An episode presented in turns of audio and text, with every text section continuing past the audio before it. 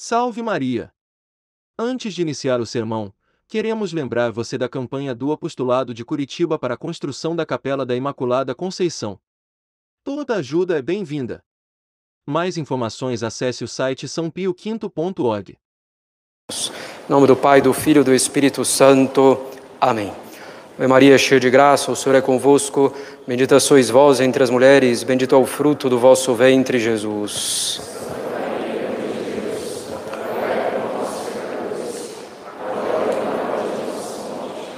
Podem sentar-se.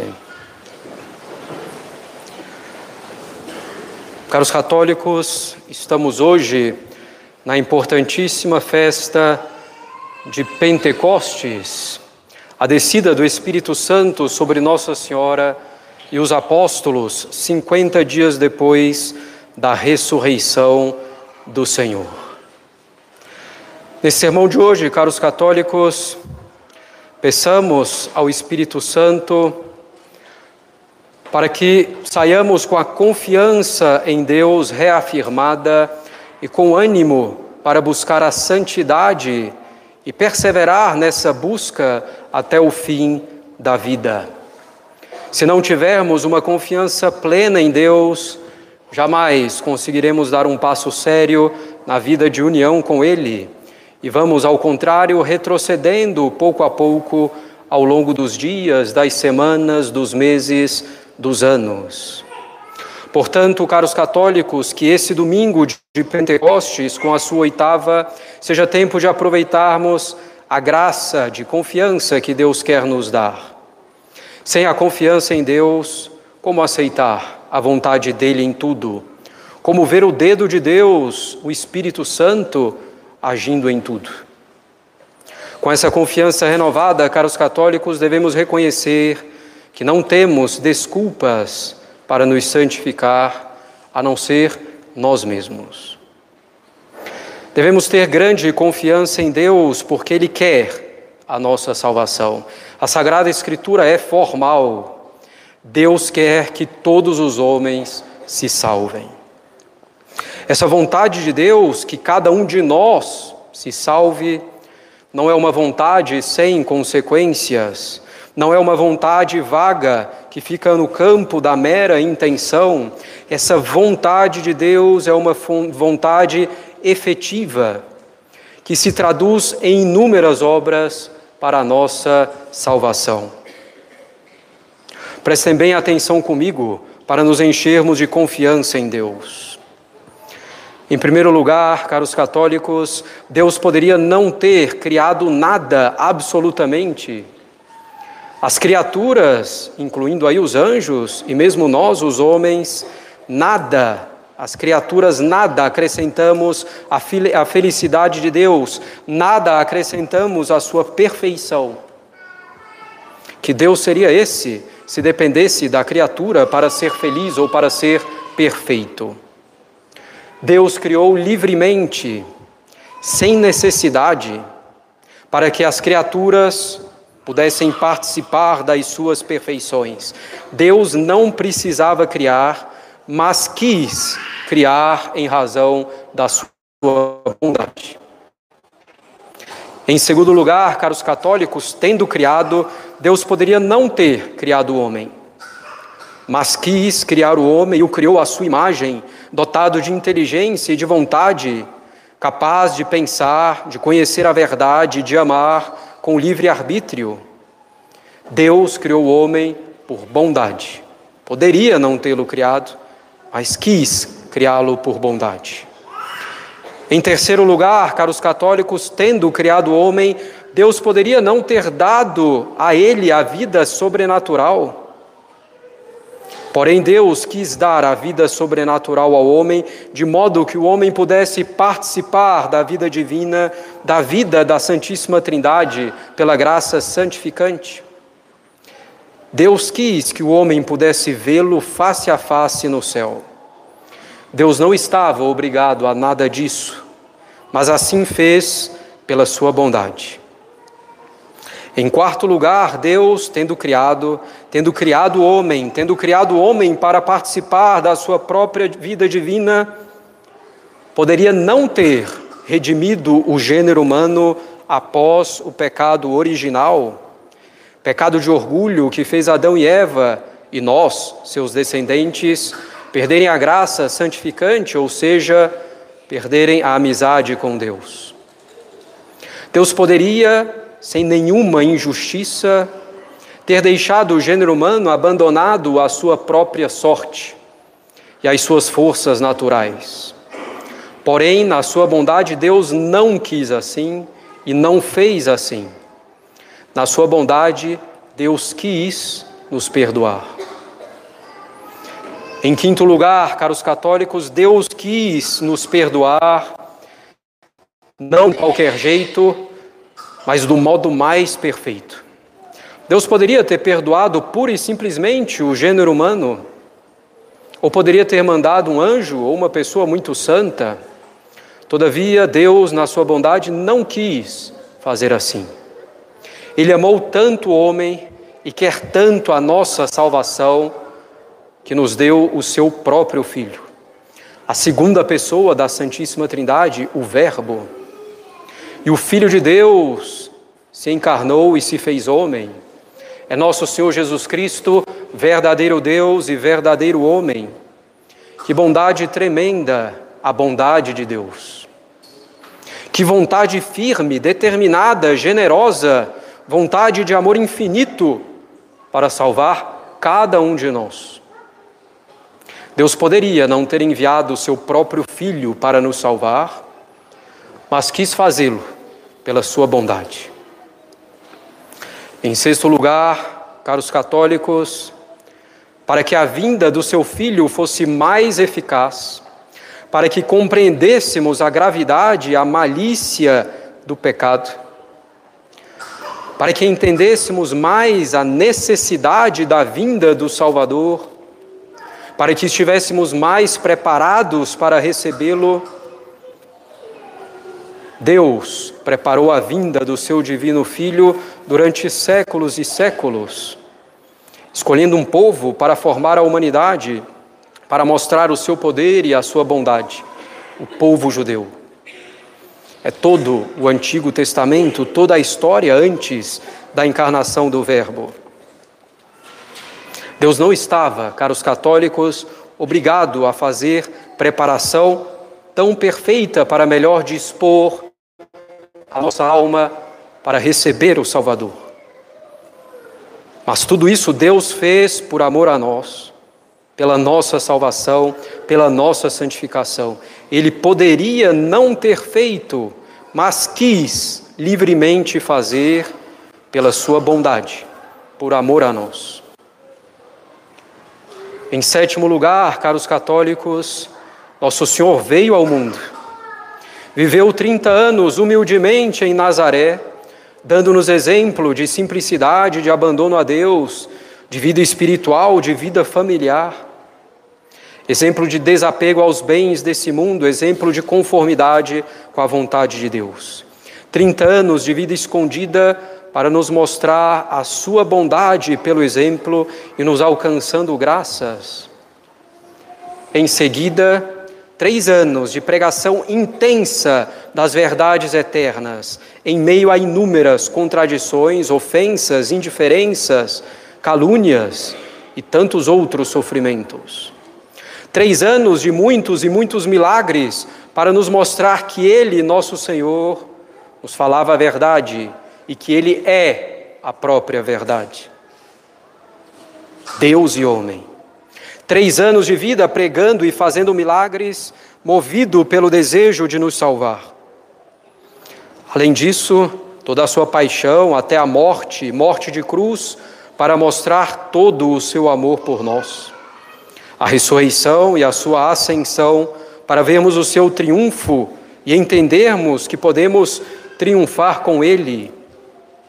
Nosso Senhor poderia não ter vivido desse modo e ser bem mais econômico em seus exemplos, em seus ensinamentos e milagres, mas quis fazer assim porque é bom conosco e quer muito firmemente a nossa salvação. Em oitavo lugar, caros católicos, não contente com seus ensinamentos, com os milagres, com os seus exemplos e ter nos alcançado já tantas graças. Não contente com isso, em oitavo lugar, Nosso Senhor fundou a sua igreja sobre Pedro, primeiro Papa, uma igreja que permanecerá tal como fundada por Nosso Senhor, na sua hierarquia, nos seus ensinamentos, infalível quando quer definir matéria de fé e moral para todos os fiéis. Que bondade a do Senhor em nos dar a Igreja Católica Apostólica Romana, a sua única igreja. E ainda nos deu os sete sacramentos, canais superabundantes da graça para nos santificar: o batismo, a confissão, a crisma, a comunhão, o sacramento da ordem, o sacerdócio, o matrimônio, a extremunção. Em particular, quis ele mesmo permanecer real e substancialmente conosco, com seu corpo, sangue, alma e divindade, na Eucaristia, humilhado. Não contente, ainda aos pés da cruz nos deu Maria, sua Mãe Santíssima, como nossa mãe, ao dizer solenemente: mulher, eis aí o teu filho, discípulo, eis aí a tua mãe. Tudo isso foi feito por bondade de nosso Senhor Jesus Cristo. Nosso Senhor Jesus Cristo, que quer muito, mas muito mesmo, a nossa salvação. Ele não estava obrigado a tudo isso, mas fez porque é bom, infinitamente bom para conosco. Em nono lugar, caros católicos, Deus Pai e Deus Filho encarnado quiseram nos enviar também a terceira pessoa da Santíssima Trindade, o Espírito Santo, que é como a alma da igreja. O Espírito Santo, a quem se atribuem as obras de nossa santificação. O Espírito Santo que nos vivifica que nos dá as graças, que nos mantém na verdade, que santifica a igreja e seus membros. Deus Pai Deus Filho não estavam obrigados a enviar o Espírito Santo, mas enviaram pela bondade infinita da Santíssima Trindade, pelo seu desejo efetivo de nos salvar e de nos santificar. Em décimo lugar, caros católicos, Deus criou você. Você mesmo que está agora me ouvindo, poderia não ter te criado. Deus não tem necessidade de você, de mim, muito menos. Mas Ele criou cada um de nós, Ele criou você especificamente para que você possa participar da vida divina dele. Foi por você que Ele criou que ele criou o homem em estado de graça. Foi por você que ele quis enviar o seu próprio filho, preparando a vinda dele pelo Antigo Testamento. Foi por você que o Verbo se fez homem. Passou 30 anos em Nazaré, pregou e fez milagres abundantemente durante seus três últimos anos. Por você, nosso Senhor sofreu atrozmente, morreu crucificado, desprezado, abandonado. Por você, ele ressuscitou e subiu aos céus. Por você, a igreja, os sacramentos, Nossa Senhora. Por você, a vinda do Espírito Santo. Ele fez você católico, já facilitando um pouco o caminho. Claro, Deus dá as graças para que todos, a qualquer tempo, conheçam a verdade e se convertam. mas por você já o fez católico. Por você, todos os acontecimentos que Ele quer e permite na sua vida. Acontecimentos prósperos ou adversos, consolações e desolações.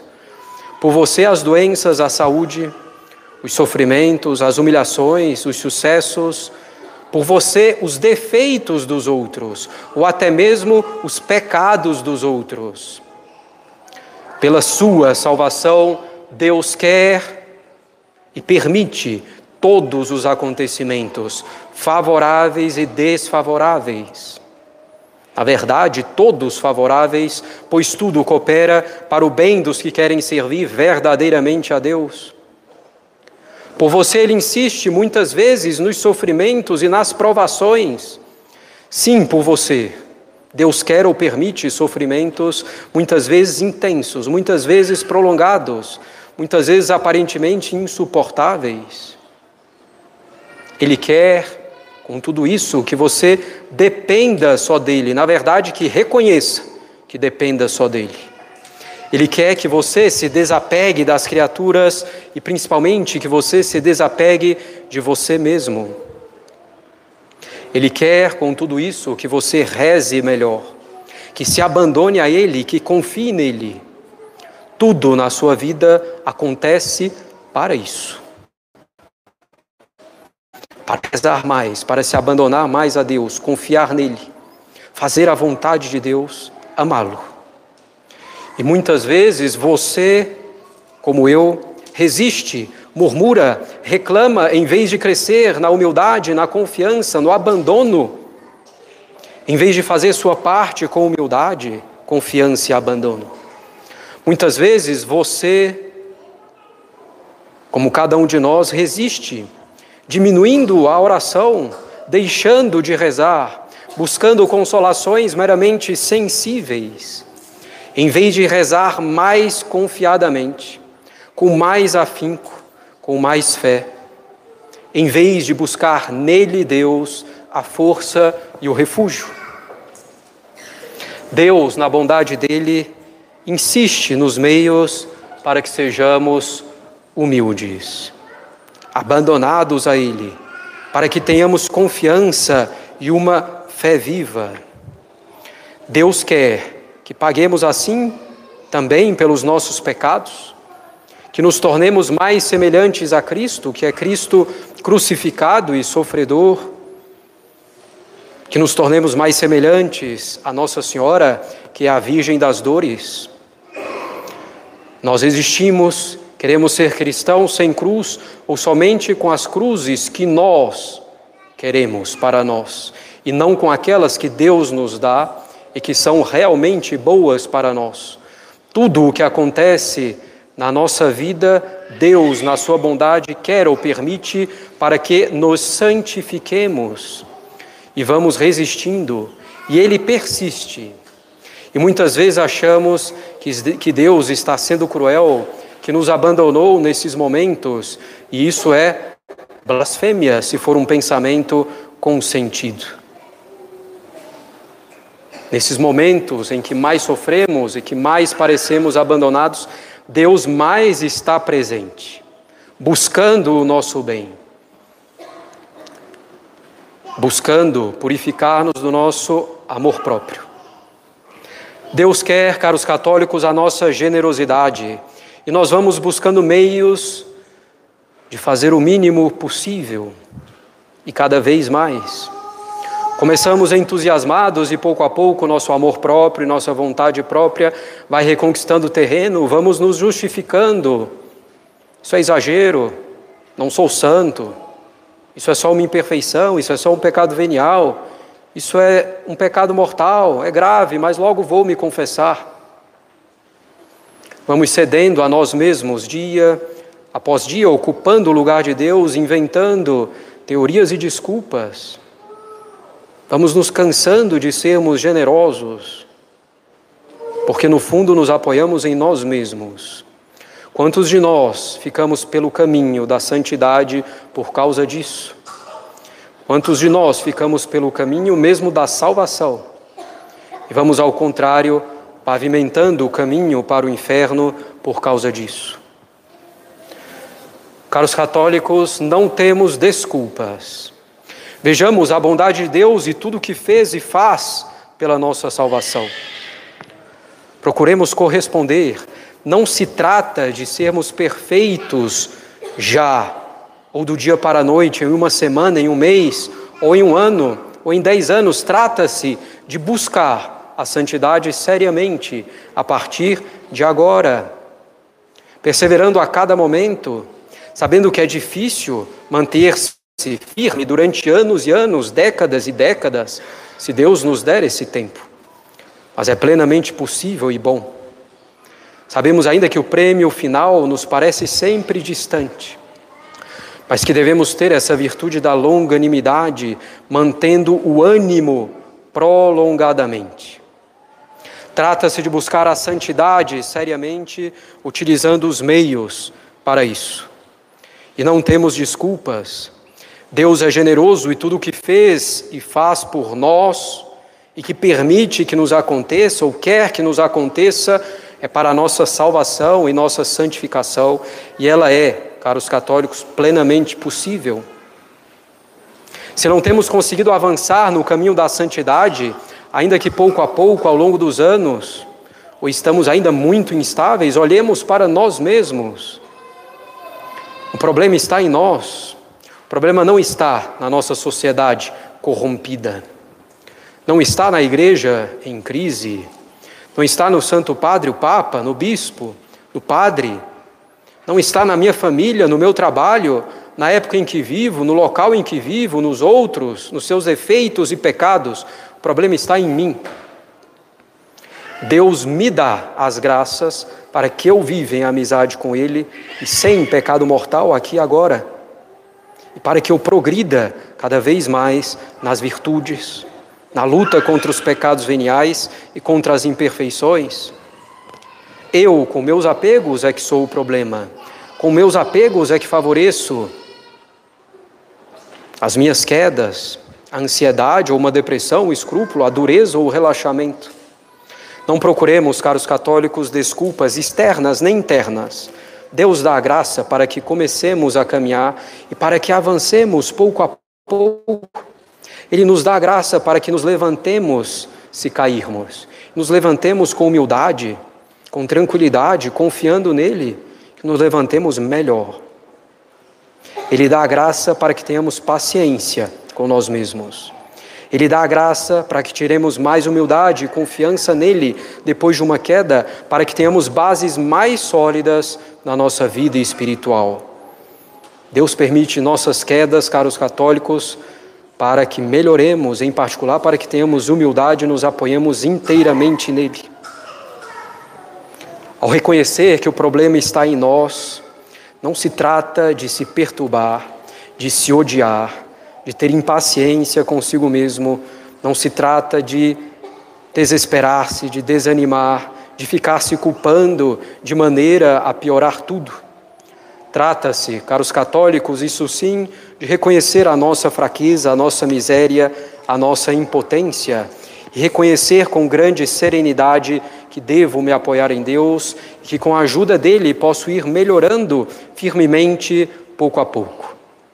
Deus, sempre bom, sempre faz a parte dele. Estejamos completamente convencidos dele, disso. Ele faz a parte dele ainda mais, ainda mais nas nossas cruzes e sofrimentos. Quanto mais intensos, mais Deus está presente. Se procuramos nos conformar à vontade dele.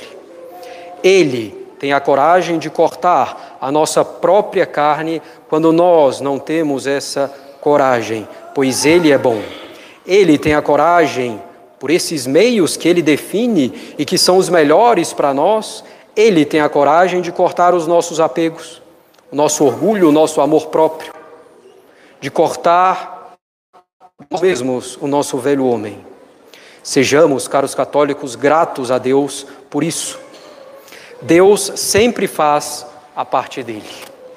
Devemos fazer a nossa. Mas só podemos fazer a nossa com a ajuda dele também. Dependemos inteiramente dele. Nossa primeira parte, caros católicos, é ter vida de oração e vida de oração estável. Que eu passe a fazer a oração da manhã, da noite, a meditação católico, o terço, uma leitura espiritual. Se é difícil construir tudo isso de uma vez, eu construo aos poucos, dando prioridade à meditação e ao terço, pedindo a ajuda de Deus de maneira simples e humilde. Nossa segunda parte, depois da vida de oração, é buscar a conformidade com a vontade de Deus em tudo, em todos os acontecimentos da minha vida, quaisquer que sejam eles, aproveitando para crescer nas virtudes e amar mais a Deus, para desapegar-me das criaturas e de mim mesmo, para conformar-me a Deus. E deixar que Deus opere isso em mim pelos acontecimentos da vida e buscando também ativamente isso no cumprimento dos mandamentos, dos deveres de Estado, no cumprimento das virtudes.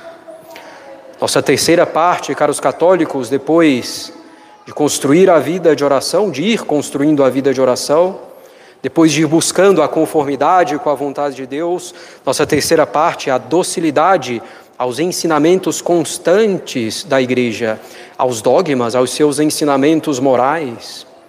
Docilidade à hierarquia da igreja no que não for contrário à fé ou pecaminoso, sem fabricar para mim mesmo uma doutrina, sem fabricar para mim mesmo uma moral de acomodação com meu velho homem, com pretextos, teorias, sem definir a maneira como fazer apostolado por mim mesmo, se não recebi alguma missão da igreja, sem querer sair condenando os membros da hierarquia e mesmo os outros fiéis.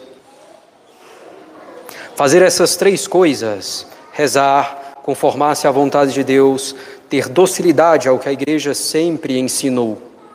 Tudo isso supõe humildade, espírito de fé, confiança em Deus. E devemos então procurar ter tudo isso, construindo também pouco a pouco. Devemos ser humildes, com espírito de fé e confiança nele, porque ele é bom, como vimos extensamente. Muitos de nós estamos pensando nesse momento, eu estou longe disso, Padre. Eu digo, eu sei, por isso faço esse sermão. Se já estivéssemos aí, eu não faria. E se alguém dissesse, eu já estou aí, é porque está, na verdade, bem longe. O sermão, caros católicos, mostra não onde já devemos estar nesse exato momento, mas ele mostra aonde devemos querer chegar ele nos mostra o que devemos buscar seriamente e com alegria espiritual. Outros de nós estamos pensando, eu nunca vou conseguir. E eu digo mentira. Cada um de nós, você pode conseguir se se apoiar em Deus, se procurar ir desenvolvendo a vida de oração, a conformidade à vontade de Deus e a docilidade à igreja. Dizer eu não consigo e desanimar é fruto do orgulho como se nossa miséria, nossa maldade fosse maior que a bondade de Deus. Isso é a armadilha do demônio e do nosso amor próprio para permanecermos no pecado. Claro, sozinho ninguém consegue. Mas com humildade, espírito de fé, confiança, apoiando-nos na força de Deus, conseguimos passo a passo procurando a vida de oração, a conformidade com a vontade de Deus e a docilidade com a igreja. Ânimo, caros católicos, Deus quer a nossa salvação e a nossa santidade. Ele quer com uma vontade que age de verdade. Queiramos nós também, com a ajuda dele, a nossa salvação, a nossa santificação e a glória dele queiramos com uma vontade de verdade, vontade disposta a empregar todos os meios, disposta a aceitar todos os sacrifícios para avançarmos no caminho da santidade. Essa é uma vontade de verdade. Ânimo, que o Espírito Santo abrase e inflame a nossa vontade de maneira duradoura até o fim de nossa vida ânimo, Deus é bom, Ele quer a sua salvação. Em nome do Pai, do Filho e do Espírito Santo. Amém.